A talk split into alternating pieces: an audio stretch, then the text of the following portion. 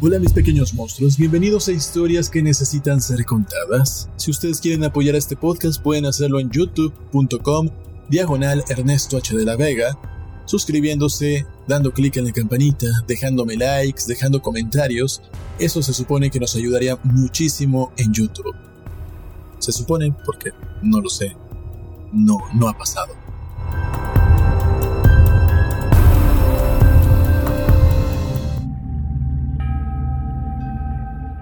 Hoy presentamos el modelo de Pigman de H.P. Lovecraft. No tienes por qué pensar que estoy loco, Elliot. Muchos otros tienen manías raras. ¿Por qué no te burlas del abuelo de Oliver que jamás monta un, automóvil? Si a mí no me gusta ese maldito metro es asunto mío. Además, hemos llegado más deprisa, sí. Si hubiéramos venido en tranvía, habríamos tenido que subir a pie la colina desde Park Street.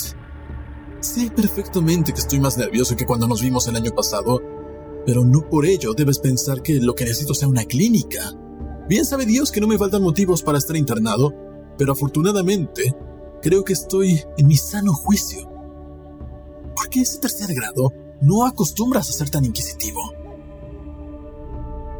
Bueno, si tienes que oírlo, no veo por qué no puedas hacerlo. Tal vez sea lo mejor. Desde que te enteraste de que había dejado de ir al Art Club y que mantenía distancia de Pigman, no has cesado de escribirme como lo haría un atribulado padre. Ahora que Pigman ha desaparecido de la escena, voy por el club de vez en cuando, pero mis nervios ya no son lo que eran antes. No, no sé qué ha sido de Pigman y prefiero no adivinarlo. Podías haber sospechado que dejé de verle porque sabía algo confidencial. Ese es precisamente el motivo por el que no quería pensar a dónde ha ido.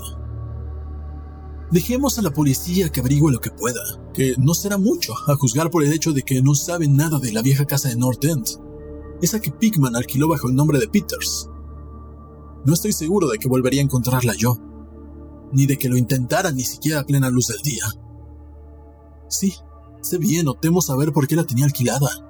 De eso voy a hablarte, y espero que entiendas antes de que haya terminado por qué no pienso ir a decírselo a la policía. Me pedirían que los llevara hasta ahí y yo no puedo, no podría volver a aquel lugar, ni aun en el supuesto de que conociese el camino. Algo, algo había ahí. Y bueno, por eso no puedo tomar ahora el metro, y si quieres puedes reírte, pero tampoco puedo bajar en ningún sótano. Supongo que comprenderás que no dejé de ver a Pigman por las mismas estúpidas razones que movieron a hacerlo esas mojigatas del Dr. Reid, de Joe Minotto, de Rosworth. Yo no me escandalizo ante el arte morboso, cuando un hombre tiene el talento de Pigman, considero un honor haberle conocido, al margen de la dirección que tome su obra. Jamás tuvo Boston un pintor con las dotes de Richard Upton Pigman. Lo dije hace mucho y sigo manteniéndolo. Ni siquiera me retracté un ápice de lo dicho cuando expuso su demonio necrófago alimentándose. A raíz de aquello, como recordarás, mi no dejó de tratarle. Sabes bien que producir obras como las de Pigman requiere un arte profundo y una especial intuición de la naturaleza. Cualquier ganapán de esos que dibujan portadas para embadurnar un lienzo sin orden ni concierto puede darle nombre de pesadilla, de aquelarre o, o retrato del diablo. Pero solo un gran pintor, solo un gran pintor puede conseguir que resulte verosímil, que suscite pavor. Por ello, solo un verdadero artista conoce la anatomía de lo terrible, la fisiología del miedo, el tipo exacto de líneas y proporciones que asocian instintos latentes o recuerdos hereditarios de temor, los contrastes de color y efectos luminosos precisos que despiertan en uno el sentido latente de lo siniestro. No creo que tenga que explicarte a estas alturas por qué un fuseli nos hace estremecer mientras que la portada de un vulgar cuento de fantasmas nos mueve de risa. Hay algo que esos artistas captan, algo que trasciende a la propia vida, algo que logran transmitirnos por unos instantes. Doré poseía esa cualidad, Cimé la posee, y otro tanto puede decirse de Angarola de Chicago. Pero Pigman, Pigman la poseía en un grado que jamás alcanzó nadie, y quiera el cielo que jamás nadie lo alcance en lo sucesivo. No me preguntes qué es lo que ven. Tú sabes perfectamente que en el arte normal existe gran diferencia entre lo vital y palpitante, ya sea de naturaleza o de modelos y estas porquerías sin el menor valor de pintorzuchos mercantilizados que las producen a discreción en sus estudios. Bien, Diría que el artista realmente original tiene una visión que le lleva a configurar modelos o a plasmar escenas del mundo espectral en el que viven. De cualquier modo, consigue unos resultados que difieren tanto de los almibarados sueños del que dice dárselas de pintor, como la producción del pintor de la naturaleza de los pastiches, del dibujante que ha seguido cursos por correspondencia. Si yo hubiera visto lo que Pigman vio. Pero basta. Será mejor que echemos un trago antes de seguir adelante. Dios mío, yo no estaría vivo si hubiera visto lo que aquel hombre... Si es que él era un hombre. Recordarás que el fuerte de Pigman era la expresión de la cara. No creo que desde Goya nadie haya puesto tal carga de intensidad diabólica en una serie de rasgos o en una expresión. Y con anterioridad a Goya, habría que retrotraerse a aquellos artífices del medievo, aquellos que esculpieron las gárgolas y las quimeras de Notre Dame o de Mont Saint-Michel. Ellos creían en toda clase de cosas y posiblemente veían también toda clase de cosas, pues la Edad Media pasó por varias fases muy curiosas. Recuerdo que el año antes de irte le preguntaste a Pigman en cierta ocasión de dónde diablos le venían semejantes ideas y visiones. Nos echó a reír a carcajadas. Aquella risotada se debió en parte a que Rey dejara de hablarle. Reid, como sabes, acababa de empezar un curso sobre patología comparada y utilizaba un vocabulario un tanto engolado al hablar sobre el sentido biológico o evolutivo de este o aquel síntoma físico mental. Pero según él me dijo, Pigman le desagradaba más cada día que pasaba, hasta el punto que al final llegó casi a asustarle, pues veía que sus rasgos y expresión tomaban un cariz que no le gustaba, un cariz que no tenía nada de humano. Hablaba mucho sobre el régimen alimenticio y dijo que a su juicio, Pigman era un ser anormal, excéntrico en grado sumo. Supongo que le dijiste a Reid, si es que cruzaste alguna carta con él, que se dejó arrebatar por los nervios, atormentar por la imaginación de los cuadros de Pigman. Eso mismo fue lo que yo le dije por aquel entonces. Pero convéncete de que no dejé de ver a Pigman por nada de eso. Al contrario, mi admiración por él siguió creciendo. Su demonio necrófago alimentándose me parecía una auténtica obra maestra. Como sabes, el club no quiso exponerlo. El Museo de Bellas Artes no lo aceptó como donación. Y por mi parte, debo añadir que nadie quiso comprarlo así que Pigman lo guardó en su casa hasta el día en que se marchó. Ahora está en poder de su padre, en. No debes saber, Pigman procede de una antigua familia de esa ciudad, y uno de sus antepasados murió en la horca en 1692, convicto por brujería. Adquirí la costumbre de visitar a Pigman con cierta asiduidad, sobre todo desde que me puse a recoger material para una monografía sobre arte fantasmagórico. Probablemente fuese su obra lo que me metió la idea en la cabeza. En cualquier caso, Hallé en él una auténtica mina de datos y sugerencias para ponerme a redactarla. Me enseñó todos los cuadros y dibujos que tenía, incluso unos bocetos a lápiz y pluma que habrían provocado, y estoy absolutamente convencido de ello, habrían provocado su expulsión del club si los hubiera visto ciertos socios. Al poco tiempo ya era casi un fanático de su arte y pasaba horas escuchando cual un escolar teorías artísticas y especulaciones filosóficas lo bastante descabelladas como para justificar que lo internen al manicomio de Danvers. La admiración por mi héroe, unida al hecho de que la gente empezaba a tener cada vez menos trato con él, le hizo mostrarse extremadamente confidencial conmigo.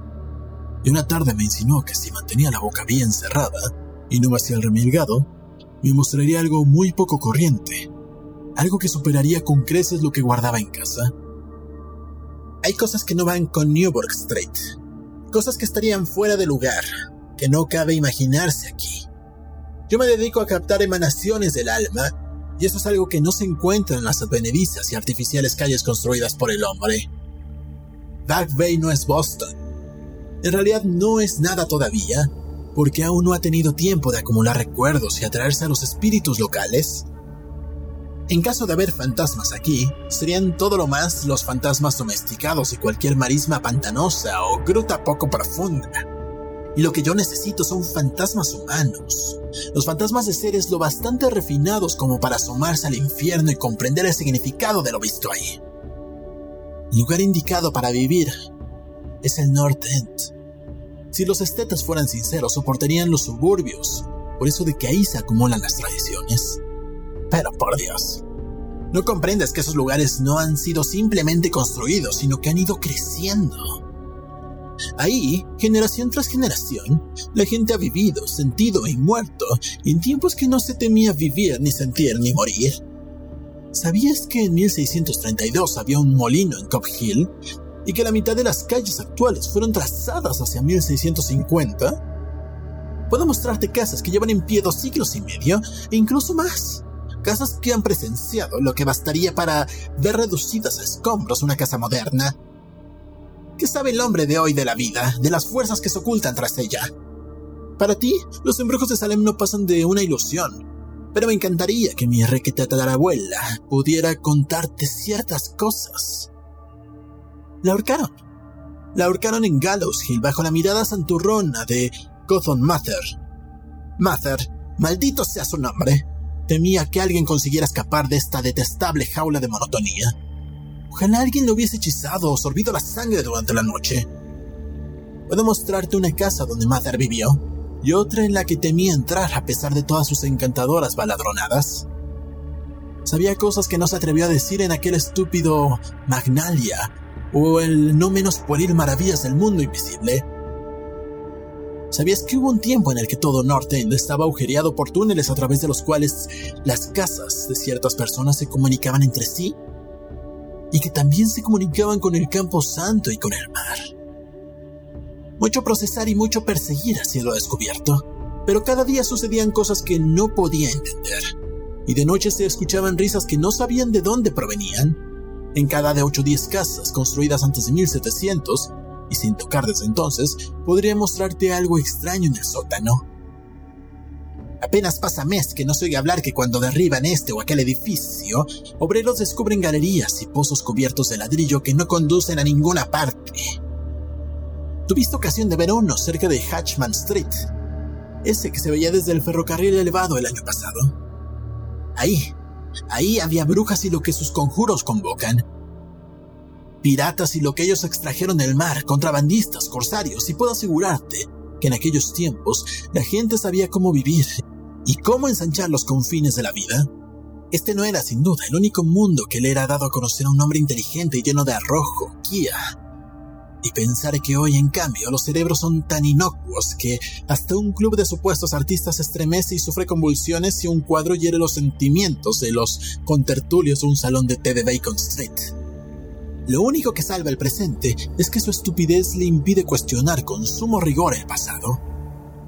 ¿Qué dicen en realidad los mapas y documentos y guías acerca de Northend? Bah, tonterías. Así, a primera vista, me comprometo a llevarte a 30 o 40 callejas y redes de callejuelas al norte de Price Street, de cuya existencia no sospechan ni 10 seres furtivos fuera de los extranjeros que pululan por ellas. ¿Y qué saben de ellas esos hombres de facciones mediterráneas? No, Torber. Esos antiguos lugares se encuentran en el mejor de los sueños, rebosan de prodigios, terror y evasión de lo manido. Y no hay alma humana que los comprenda ni sepa sacar partido de ellos. Mejor dicho, no hay más que una. Pues yo no me he puesto a escarbar en el pasado para nada. Escucha, a ti te interesan esas cosas, y si te dijera que tengo otro estudio ahí, donde puedo captar el espíritu nocturno de antiguos horrores y pintar cosas en las que ni se me hubiera ocurrido pensar en Newbury Street. Naturalmente, no voy a ir contando a esas condenadas mujerzuelas del club, empezando por Raid, maldito sea, que va por ahí diciendo cosas tales como que yo soy una especie de monstruo que desciende por el tobogán de la evolución en el sentido contrario. Sí, Torber, hace mucho que decidí que había que pintar el terror de la vida lo mismo que se pinta su belleza así que me puse a explorar en lugares donde tenía fundados motivos para saber que en ellos el terror existía. Tomé un local que no creo que conozcan más de tres hombres nórdicos aparte de mí. No está muy lejos del elevado, en cuanto a distancia se refiere, pero dista siglos por lo que su alma respecta. Lo que me impulsó a tomarlo es el extraño y viejo pozo de ladrillo que hay en el sótano. Ya sabes, uno de esos sótanos de los que te he hablado. El antro, pues no cabe otro calificativo, casi no se tiene en pie, por lo que nadie se le ocurriría vivir ahí, y me avergonzaría decirte lo poco que pago por él. Las ventanas están entabladas, pero lo prefiero así, pues mi trabajo no necesita de luz del día. Pinto en el sótano, donde la inspiración me viene con más facilidad, pero tengo otras habitaciones amuebladas en la planta baja.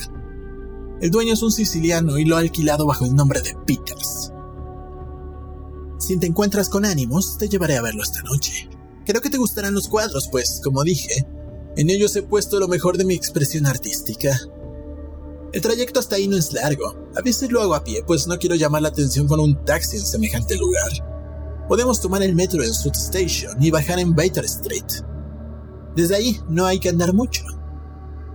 Bueno, Elliot, entrar semejante arenga, lo único que podía hacer era resistir los deseos de correr en lugar de andar en busca del primer taxi libre que saliera a nuestro encuentro. Después tomamos el elevado de South Station y hacia las 12 ya habíamos bajado las escaleras de Battery Street.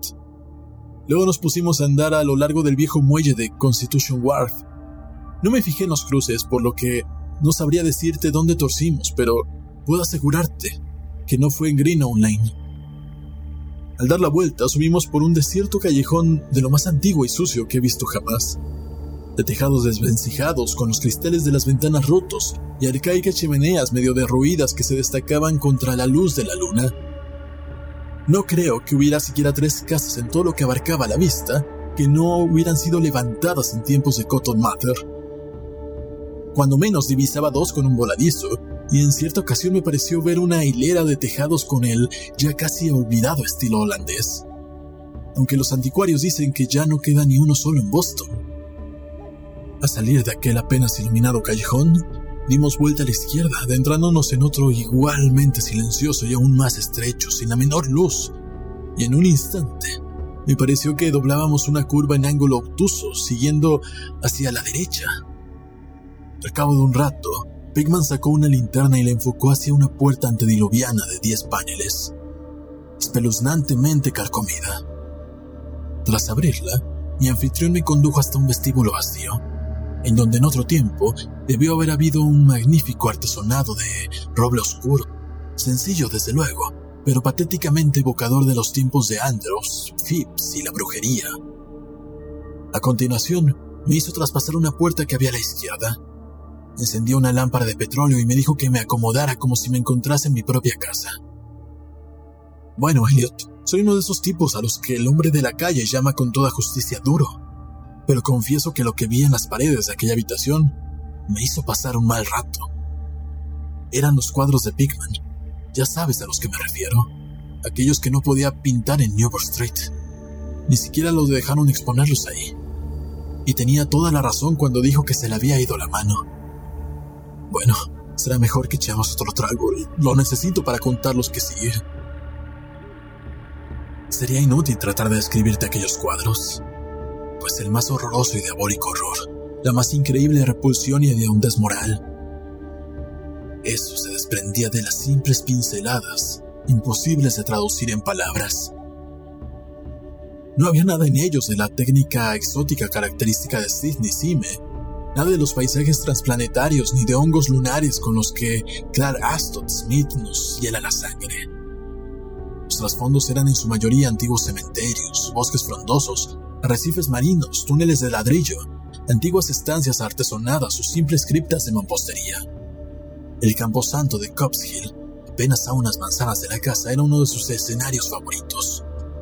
La demencia y la monstruosidad podían apreciarse en las figuras que se veían en el primer término, pues el morboso arte de Pigman predominaba el retrato demoníaco.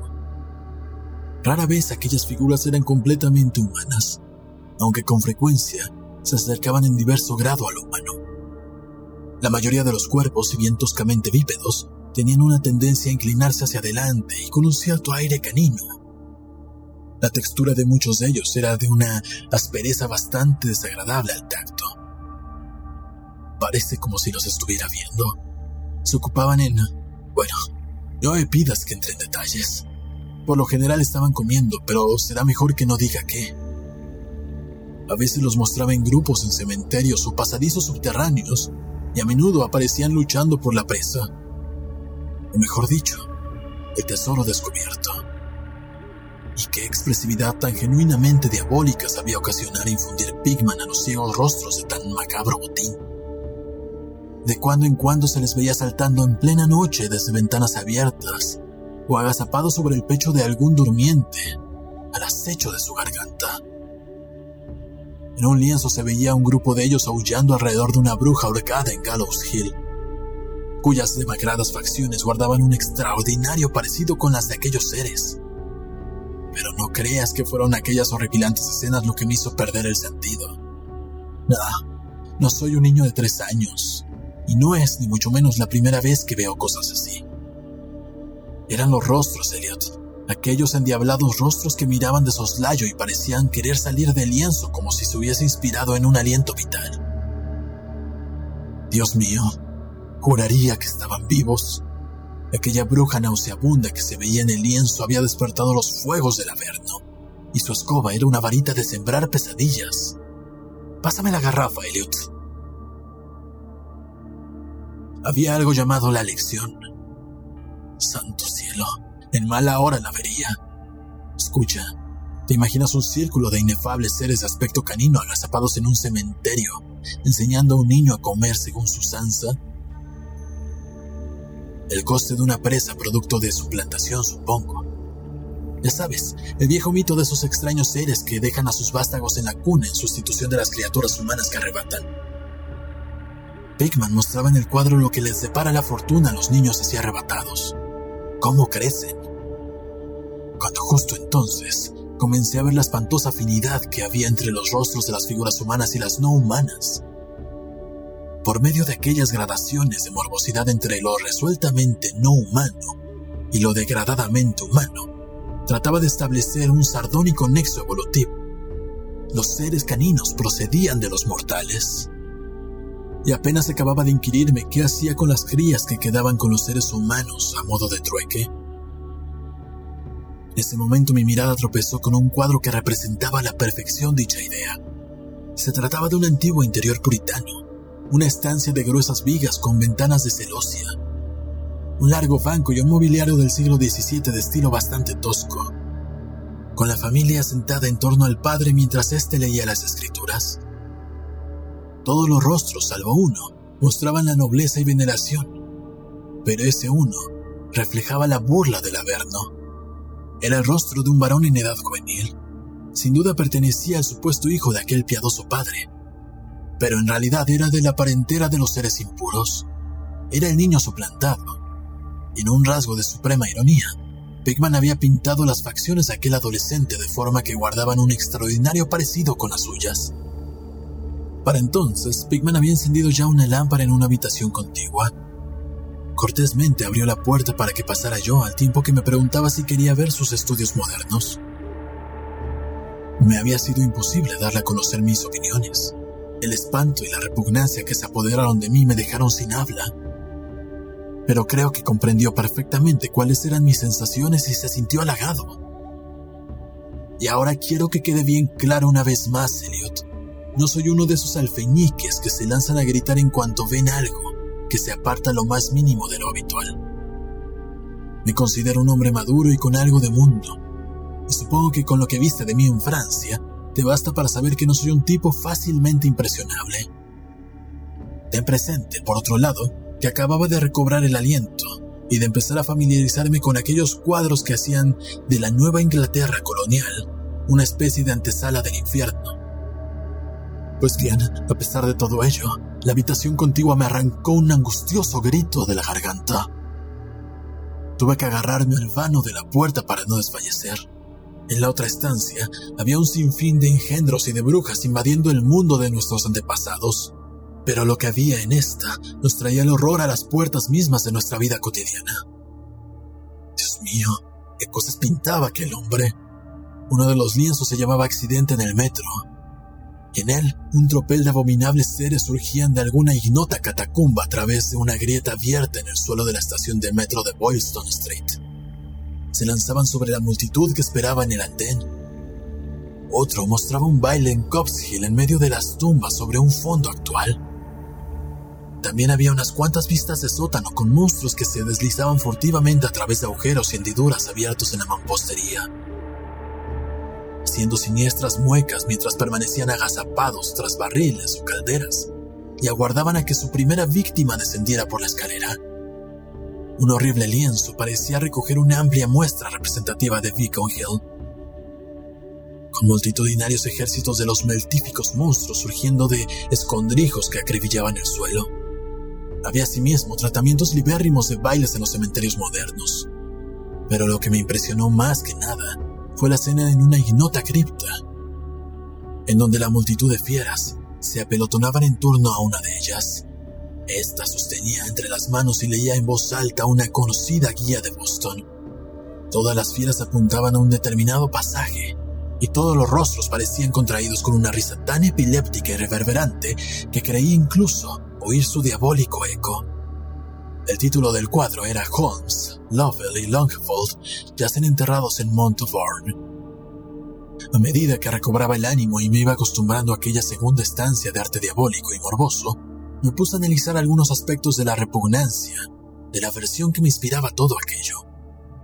En primer lugar, me dije a mí mismo, aquellos seres me asqueaban porque no eran sino la más fiel muestra de la total falta de humanidad e insensible crueldad de Pigman. Semejante personaje debía ser un implacable enemigo de todo género humano, a tenor del regocijo que mostraba por la tortura carnal y espiritual y la degradación del cuerpo humano. En segundo lugar, lo que me producía pavor en aquellos cuadros era precisamente su grandeza. Aquel arte era un arte que convencía. Al mirar los cuadros veíamos los demonios en persona y nos inspiraba miedo. Lo extraño del caso era que la subyugante fuerza de Pigman no provenía de una selectividad previa o del cultivo de lo extravagante. En sus cuadros no había nada de difuso, de distorsionado ni de convencional. Los perfiles estaban bien definidos y los detalles eran precisos hasta rayar en lo deplorable. ¿Y qué decir de los rostros? Lo que ahí se veía era algo más que una simple interpretación de un artista. Era el mismo infierno retratado cristalinamente y con la absoluta fidelidad. Eso es justo lo que era. Cielos, aquel hombre no tenía nada de imaginativo ni de romántico ni siquiera trataba de ofrecernos las agitadas y multidimensionales instancias que nos asaltan en los sueños, sino que fría y sardónicamente reflejaba un mundo de horror estable, mecanicista y bien organizado, y que él veía plena, brillante, firme y resueltamente. Solo Dios sabe lo que podía ser ese mundo, o dónde llegó a vislumbrar Pigman las acrílegas formas que trotaban, brincaban y se arrastraban por él pero cualquiera que fuese la increíble fuente en que se inspirasen sus imágenes, una cosa estaba fuera de duda. Pigman era en todos los sentidos, tanto la hora de concebir como de ejecutar, un concienzudo y casi científico pintor realista. A continuación, bajé tras mi anfitrión a su estudio en el sótano. Me preparé para el asalto de algo diabólico entre aquellos lienzos sin terminar.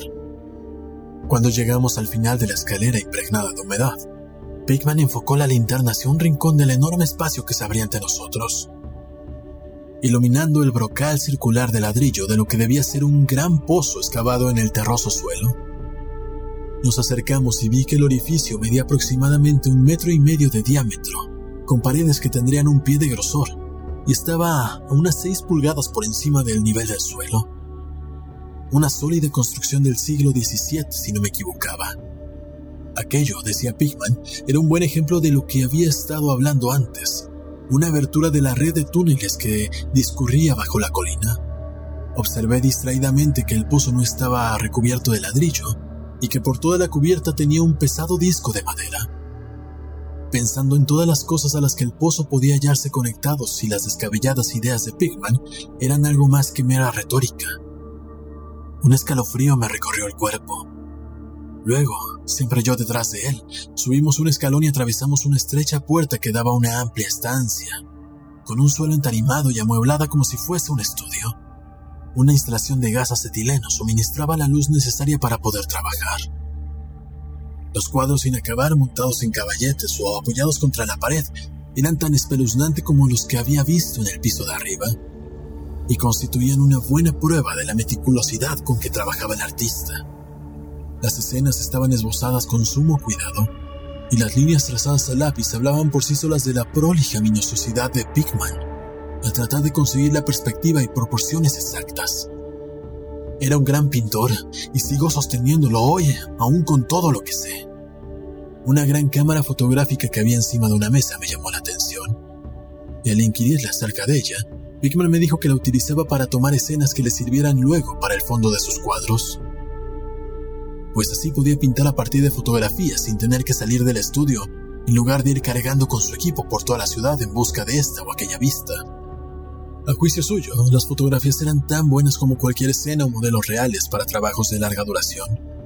Y según dijo, las empleaba habitualmente. Había algo muy desapacible en los nauseabundos bocetos y en las monstruosidades a medio terminar que echaban torvas miradas desde cualquier ángulo de la estancia. Y cuando Pigman descubrió súbitamente un gran lienzo que se encontraba lejos de la luz, no pude evitar que se me escapara un estruendoso grito el segundo que profería aquella noche. Resonó una y otra vez a través de las mortecinas bóvedas de aquel antiguo y salitroso sótano, y tuve que realizar un tremendo esfuerzo para contener una histérica carcajada. Dios misericordioso, Elliot, no sé cuánto había de real y cuánto de febril fantasía en todo aquello. Jamás podría imaginarme semejante sueño. El cuadro representaba un colosal indescriptible monstruo de centellantes ojos rojos, que tenía entre sus huesudas garras algo que debió haber sido un hombre. Le arrollé la cabeza como un chiquillo chupa un pirulí. Estaba en cuclillas y al mirarle parecía como si en cualquier momento fuera a soltar a su presa en busca de un bocado más jugoso. Pero maldición, la causa de aquel pánico atroz no era ni mucho menos aquella diabólica figura ni aquel rostro perruno de orejas puntiagudas, ojos inyectados en sangre, nariz chata y labios bebientes. No era tampoco aquellas garras cubiertas de escamas, ni el cuerpo cubierto de moho, ni los pies semiangulados. No, no era nada de eso, aunque habría bastado cualquiera de tales notas para volver loco al hombre más pintado. Era la técnica, Elliot, aquella maldita, implacable y desnaturalizada técnica. Puedo jurar que jamás había visto plasmado en un lienzo el aliento vital de forma tan real. El monstruo estaba presente allí, Lanzaba feroces miradas, roía y lanzaba feroces miradas. Entonces pude comprender que solo una suspensión de las leyes de la naturaleza podía llevar a un hombre a pintar semejantes seres sin contar con un modelo, sin haberse asomado a ese mundo inferior que ningún mortal no vendido al diablo le ha sido dado ver. Prendido con una chincheta a una parte sin pintar de lienzo, había un trozo de papel muy arrugado. Probablemente, pensé, sería una de esas fotografías de las que se sirve Pickman para pintar un trasfondo no menos horroroso que la pesadilla que se destacaba sobre él. Alargué el brazo para estirarlo y ver de qué se trataba, cuando de repente Pickman dio un respingo como si le hubieran pinchado. Había estado escuchando con suma atención desde que mi grito de pavor despertó insólitos ecos en el oscuro sótano. Y ahora parecía estar poseído de un miedo que, si bien no podía compararse con el mío, tenía un origen más físico que espiritual sacó un revólver y me hizo un gesto para que me callara, tras lo cual se encaminó al sótano principal y cerró la puerta detrás de él. Creo que me quedé paralizado por unos instantes. A semejanza de Pigman, aguzé el oído y me pareció oír el leve sonido de alguien que correteaba, seguido de unos alaridos o golpes en una dirección que no sabría decir. Pensé en gigantescas ratas y sentí que un escalofríos me recorría todo el cuerpo. Luego, se escuchó un amortiguado estruendo que me puso la carne de gallina un sigiloso y vacilante estruendo, aunque no sé cómo expresarlo con palabras. Parecía como si un gran madero hubiese caído encima de una superficie de piedra o ladrillo. Madera sobre ladrillo me sugería algo aquello. Volvió a oírse el ruido, esta vez más fuerte, seguido de una vibración como si el cuadro cayera ahora más lejos. A continuación, se escuchó un sonido chirriante y agudo. Pigman farbullando algo en voz alta, y la tronadora descarga de las seis recámaras de un revólver disparadas espectacularmente, tal como lo haría un domador de leones para impresionar al público. A renglón seguido, un chillido graznido amortiguado y un fuerte batacazo. Luego, más chirridos producidos por la madera y el ladrillo, seguidos por una pausa de la apertura de la puerta. Este último sonido me produjo un violento sobresalto Pigman reapareció con su arma un humeante al tiempo que se imprecaba a las abotargadas ratas que infestaban el antiguo pozo. El diablo sabrá lo que comen, Torber. Pues esos arcaicos túneles comunican con cementerios, guaridas de brujas y llegan hasta el mismo litoral. Pero sea lo que sea, han debido quedarse sin provisiones, pues están rabiosas por salir. Tus gritos debieron emocionarlas. Lo mejor será andar con cuidado por estos parajes. Nuestros amigos roedores son el mayor inconveniente, aunque a veces pienso que con ellos se consigue crear una cierta atmósfera y colorido, dijo esbozando una irónica sonrisa. Bueno, Elliot, aquel fue el final de la aventura nocturna. Pigman me había prometido enseñarme lugar, y bien sabe Dios que lo hizo. Me sacó de aquella maraña de callejas por otra dirección al parecer, pues cuando vimos la luz de una farola, nos hallábamos en una calle que me resultaba familiar, con monótonas hileras de bloques de pisos y viejas casas entremezcladas. Aquella calle no era otra más que Charter Street, pero yo me encontraba demasiado agitado como para poder advertirlo. Era ya demasiado tarde para tomar el elevado, así que volvimos andando a lo largo de Hanover Street. Recuerdo muy bien el paseo. Dimos la vuelta en Tremont y tras subir por Beacon, llegamos a la esquina de Joy en donde nos separamos. Desde entonces, no hemos vuelto a vernos. ¿Por qué dejé de ver a Pigman?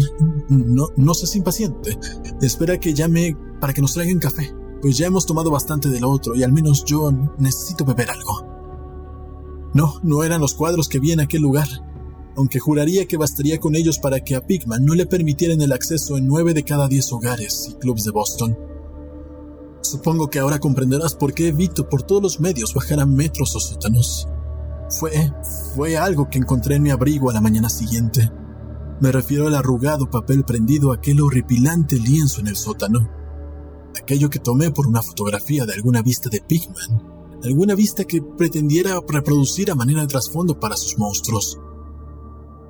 El último respingo de Pigman se produjo justo cuando iba a desenrollar el papel y al parecer me lo metí distraídamente en el bolsillo. Pero bueno, aquí está el café. Te aconsejo que te lo tomes puro, Elliot. Sí, a aquel papel se debió el que no volviera a ver más a Pigman.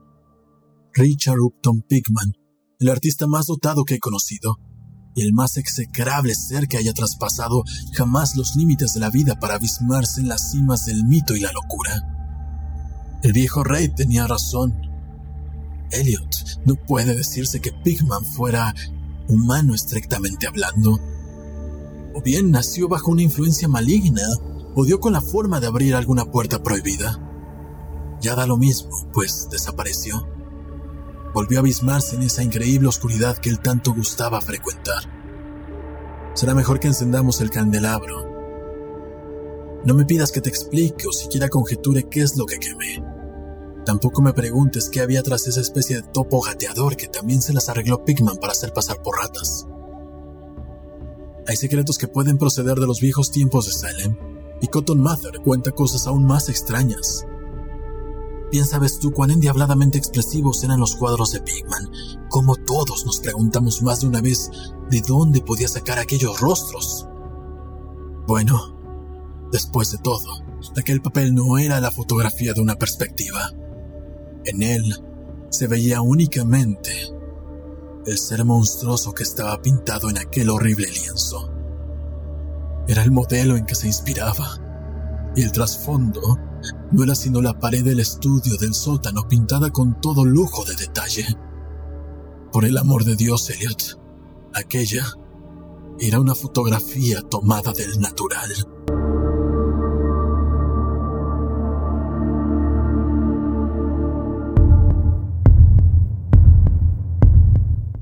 Se dice que para distinguir de un buen artista del pincel se necesita ver sus obras, verlas presencialmente y lograr comprender los sentimientos que transmite.